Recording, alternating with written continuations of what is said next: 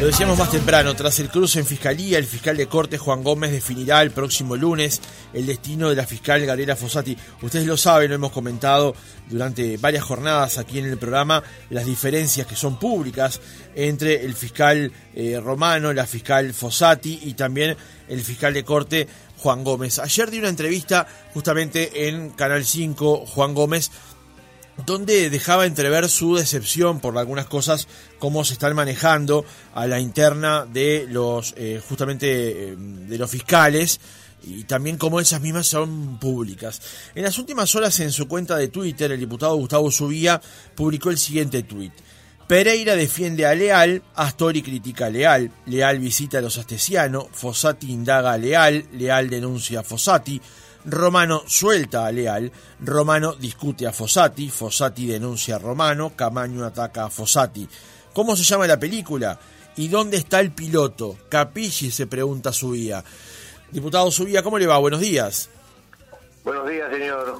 A la orden. Muchas gracias. Yo no terminé de entender el tuit. ¿Quién es el piloto? Y eso es lo que pregunto. ¿Dónde está el piloto? Eh, si no lo sabes, ¿por qué no puedo responder a la pregunta? Y yo por ahora tampoco puedo responder a la pregunta. Todo este tema se centra en dónde está el piloto. ¿Quién es el piloto? El que conduce una institución. La Fiscalía de Corte, eh, con Juan Gómez fuimos compañeros mucho tiempo, lo respeto mucho desde el punto de vista personal, pero él no es el fiscal de Corte, es un fiscal subrogante, subrogante de Corte. Carece de todo el andamiaje de designación que tiene un fiscal general y no tiene a veces capacidad para determinados temas, eh, son estos tipos de temas que se escapan de las manos. Entonces, ¿dónde está el piloto? Significa dónde está el conductor del barco. No está, no está, repito, y eso es un problema que yo vengo tratando hace años, desde que se fue Díaz, y aún antes, porque ya preveía esta situación y por eso presenté el proyecto de triunvirato en el Parlamento, Así que esta situación era previsible, esta situación está cada vez peor y esta situación debe ser a la brevedad solucionada. ¿Cómo? Con la designación o de un fiscal, o de un fiscal por el sistema actual, o de un triunvirato con, si le parece después podemos hablar las dificultades este, que pueden haber en las, en las dos situaciones hay dificultades, hay que ver cuál se decide, cuál se sortea, y bueno, este, habrá que elegir. Pero hay una situación en este momento de que está careciendo la fiscalía del fiscal titular que ponga orden en todo esto que está sucediendo. Eh, Subía, ¿cuántos años usted estuvo en fiscalía? Y estuve 40 años. 40, años aproximadamente. En, esto, en esos 40 años, salvo el episodio que por lo menos yo recuerdo de las diferencias entre Peri Valdés, Valle y el doctor Guzmán, ¿hubo otros episodios eh, detenciones tan públicas en fiscalía? No creo, no creo, pero han habido múltiples episodios de detenciones, múltiples. Lo que pasa es que no tomaban estado público. Estamos asistiendo en el siglo XXI al espectáculo donde cualquier procedimiento judicial toma rápidamente estado público, se opina sin tener elementos de juicio sustantivos, en el caso este de Astesiano se ha opinado equivocadamente en mil aspectos. ¿Por qué? Y porque sale una filtración, como salían, toma estado público, se manipula políticamente y se dice cualquier cosa, pero con, con desconocimiento básico de las reglas procesales. Entonces, estamos ante espectáculos cada vez más complejos por tomar ese estado público y por venir además opiniones, opiniones políticas interesadas. En el pasado, esto era más difícil, ¿no? Las redes sociales no tenían la amplitud que tienen hoy y entonces no había tanto conocimiento, además de las filtraciones que están, que fue en el caso ya nos surgieron a la prensa, que son vergonzosas. Pero eso no lo digo para tratar de ocultar cosas que hiciera Astesiano. No, no, no, no es el tema.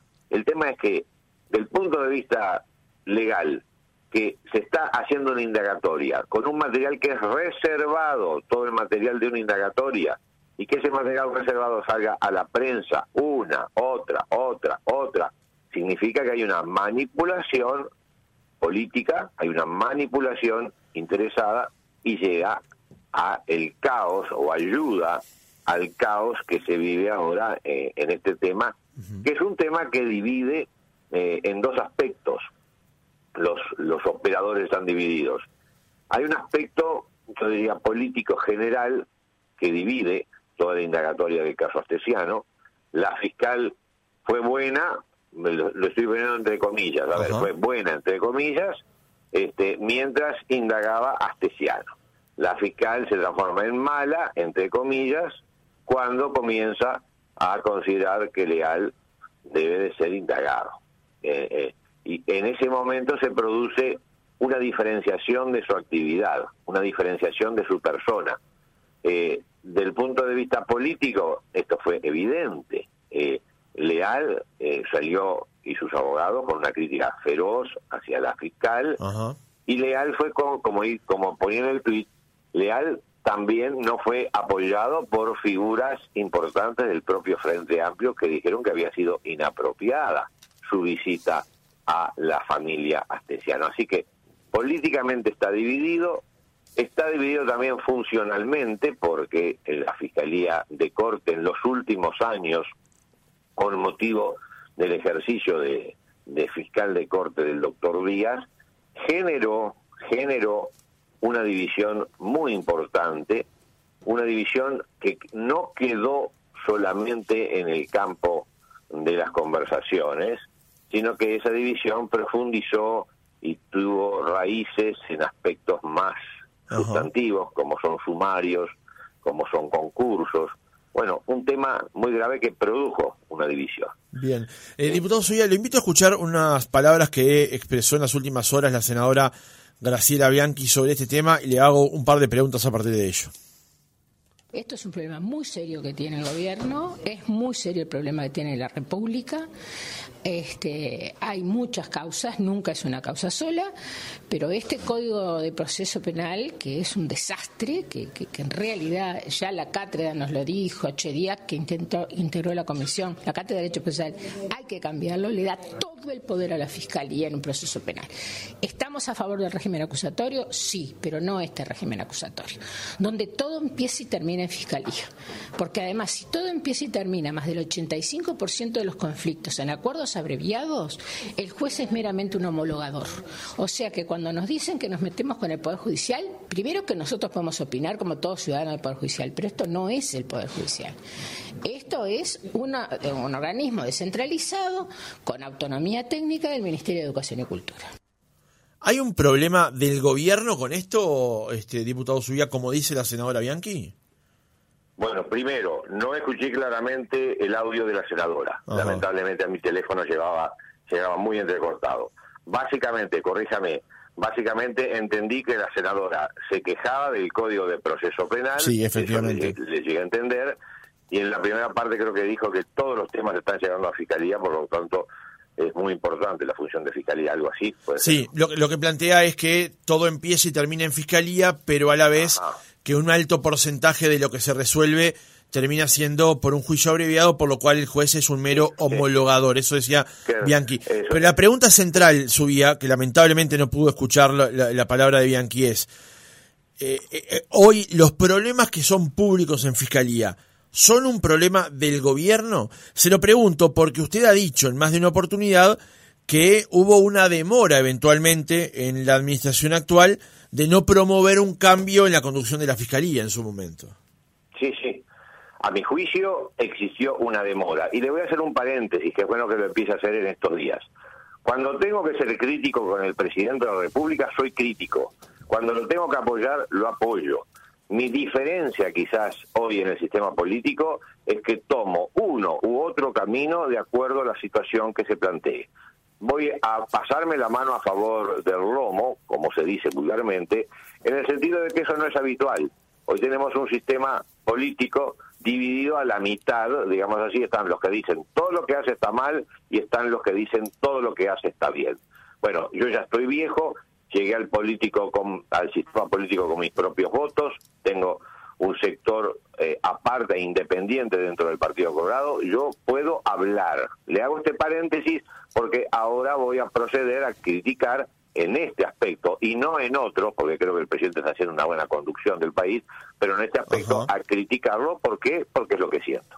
Sí, hay un año y medio de acefalía de la Fiscalía de Corte que se fue el doctor Díaz, y ya era previsible su vida porque estaba venciendo los tiempos habituales que permanece un fiscal de corte. No se designó un fiscal de corte.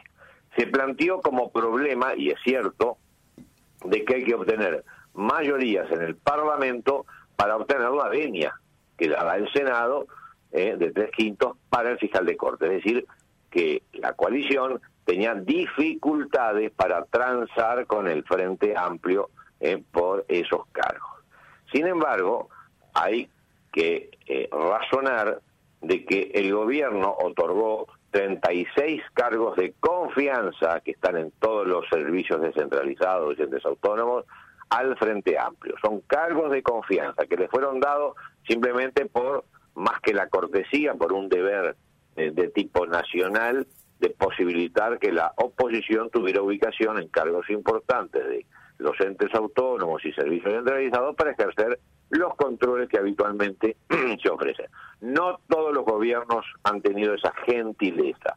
El gobierno de Tabaré Vázquez, en momentos determinados, cesó esos cargos de confianza. ¿Por qué le digo esto? Y bueno, si el gobierno está entregando 36 cargos de confianza a la oposición, y tiene que empezar a pedir a la oposición que le dé las venias pertinentes para las designaciones importantes que tiene que hacer son negociaciones que se hicieron durante toda la historia del país y no tiene sentido que en este momento tan difícil, y la prueba está que está explotando ahora eh, el tema fiscalía, en un momento tan difícil que era previsible que iban a suceder esos hechos, no se haya llegado a la figura fiscal de corte. Segundo, en 2020 presenté el proyecto de triunvirato. ¿Por qué? Y porque vi, vi de que esta situación podía llegarse a plantear y es una forma, además, por otras razones, a mi juicio, de aplicación, para distender el tema de Fiscalía de Corte y lograr los acuerdos necesarios para darle esa gobernabilidad que en este momento está tan en discusión. Presenté el proyecto en el 2020. El presidente no estuvo de acuerdo con ese proyecto. Manifiesta ahora en el 2023, a través de la senadora Bianchi, manifiesta que está de acuerdo con el proyecto. Se perdieron tres años. ¿Por qué? Porque un proyecto en el Parlamento es como un niño en crecimiento, demora mucho en crecer para tener la edad adulta.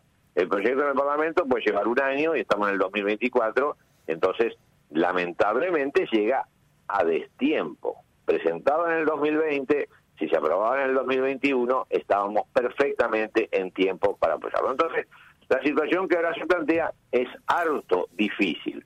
Difícil por la interna de fiscalía, todo lo que estamos viendo, y difícil desde el punto de vista institucional, porque la salida que sería designación de un fiscal o creación de un triunvirato están en la boca, pero con dificultades. Ahora, Subía, permítame hacer este, introducir esta, esta pregunta. Eh, días pasados estuvo aquí en los estudios de la radio el doctor William Rosa, que es presidente de la Asociación de Magistrados Fiscales, el sindicato de los fiscales para que todo el mundo lo comprenda. Y una de las cosas que planteaba es que el sindicato aspira a que los fiscales de corte sean fiscales de carrera y que no haya allí una imposición de la política en la designación de un funcionario. Ahora, usted dijo recién que se requería de un fiscal titular y no el caso de lo que está ocurriendo hoy, que es un subrogante. Ahora, a este fiscal subrogante obtuvo los votos en el Parlamento para ser fiscal subrogante. ¿No hay allí una contradicción? No, no. Si usted obtiene los votos para ser, y esto no quiere ser doloroso, por supuesto, con Juan, a quien aprecio personalmente mucho, pero vamos a entendernos. Usted obtiene la autorización para ejercer como enfermero y otro obtiene la autorización para ejercer como médico. El tener la autorización para ejercer como ingeniero, es decir, el eh, como enfermero, es decir, el título de enfermero, no lo habilita a tener las funciones de un médico. Bueno, una cosa es el fiscal de corte y otra cosa es el fiscal subrogante de corte. Entonces, las autorizaciones o las venias que se obtuvieron fueron para cargos diferentes. No, pero cuando se lo vota para fiscal subrogante, se sabe que una posibilidad es que el fiscal subrogante sea fiscal de corte si ocurriese una, una situación determinada en, la que tuviera que asumir el cargo. En forma transitoria. Un subrogante no puede quedar en forma definitiva. Eso es un, discúlpeme, pero es un, un ABC de cualquier operación administrativa. El subrogante está para eso, para subrogar. La pregunta es, ¿una gestión en la Fiscalía General se puede encomendar a un fiscal subrogante? Y yo repito, en forma excepcional, por un periodo de tiempo breve, y claro, el fiscal de corte lo operan, se enferma, renuncia. Entonces hay un subrogante que viene a llenar el cargo, pero por un periodo limitado de tiempo. ¿Y, ese periodo limitado de tiempo cuánto es? Porque no lleva más, lleva apenas un año. Un año y medio. Un año y medio. Y, y bueno, y así como usted me dice, lleva apenas un año y medio, y yo le digo, es una barbaridad que lleve no apenas sino un año y medio a secas. Bien, está bien. son son dos visiones. Eh, entiendo su postura. Ahora, la pregunta es, ¿usted no, está de acuerdo con que eh, tenga que haber un fiscal de carrera? Perdóneme, vamos a aclarar los tantos. Un fiscal subrogante eh, tiene un título de enfermero. Un fiscal titular tiene un título de médico. El médico se enferma y el enfermero de urgencia tiene que tratar lo que el médico dejó de tratar, pero no confundamos los tantos. Y esto no tiene nada que ver con la valoración de las personas, que repito por tercera vez, valoro al doctor Juan Gómez, pero está en una situación donde no hubo una designación política. De, vuelta suya, ¿usted considera que es la, la, analogía es feliz al poner al subrogante como enfermero? Y el, yo fui fiscal y hubiera podido en determinadas situaciones haber sido fiscal subrogante cuando no existía un estatuto específico y yo era el enfermero frente a un fiscal de corte que era el médico, porque las decisiones que tiene que tomar un fiscal de corte son de categoría superior a las decisiones que puede, puede tomar cualquier fiscal subrogante.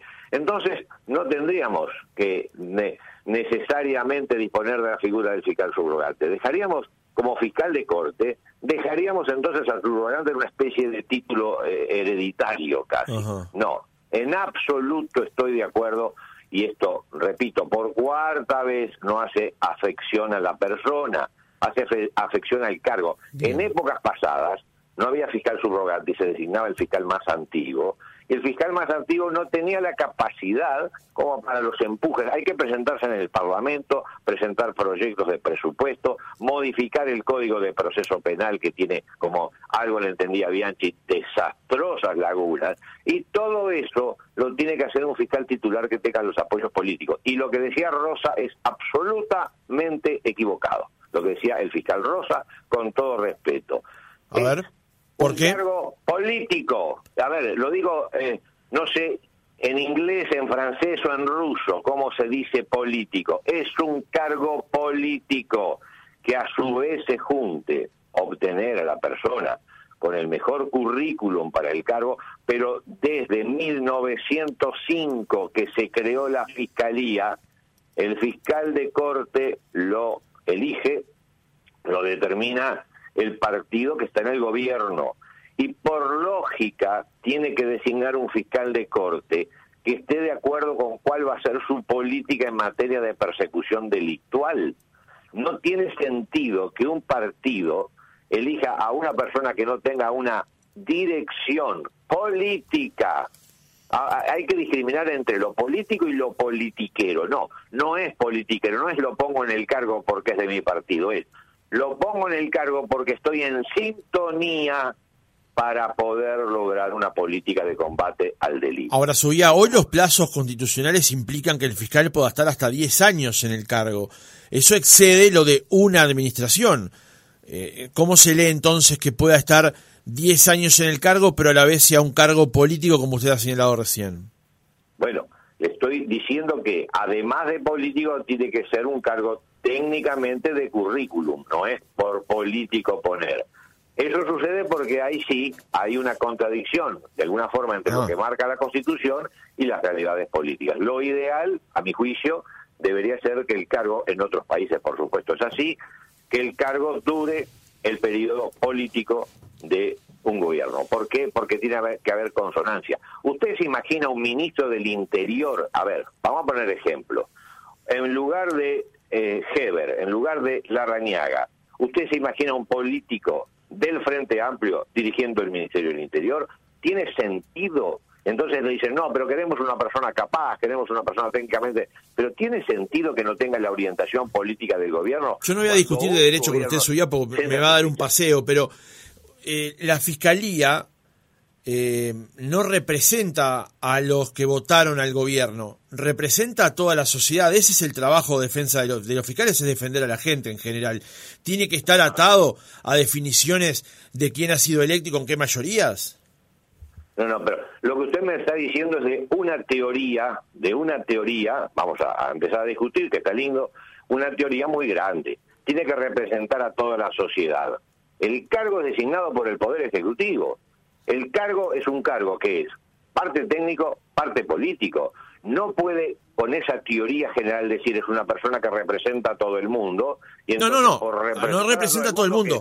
Ante una instancia judicial representa a la sociedad ante una instancia judicial representa a la sociedad, perfecto. Y en Estados Unidos hay fiscales que son elegidos por el voto popular, por ejemplo, que me, imagino que de repente a usted le gusta. ¿Por qué? Y porque del, el voto popular es la mejor forma de representar una sociedad. A mí lo que me gusta, que, eso que acaba de decir no es así. A mí lo que me gusta del sistema americano es que cuando hay una instancia este, para definir en una instancia política se resuelve un fiscal este, particular para cada caso. Eso sí me gusta mucho. Pero espere, espere. Usted dijo que no es correcto. No, no dije que no me gusta, no que no es correcto. Ah, ah, bueno. El fiscal general en Estados Unidos se elige por elección popular. Elección popular. Y obviamente se politiza. Obviamente, está, donde hay elección popular, hay manejo político. Así que en Estados Unidos el fiscal no es un cargo mucho más político que lo que es en el Uruguay.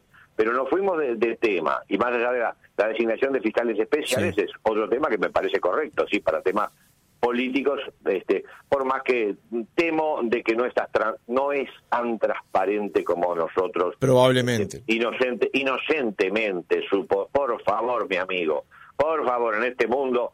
Así que, lo que digo, para que queden claras mis palabras, el fiscal de corte es un cargo y el fiscal subrogante de corte es otro cargo. El fiscal subrogante es para estado de emergencia y no para un año y medio como estamos soportando.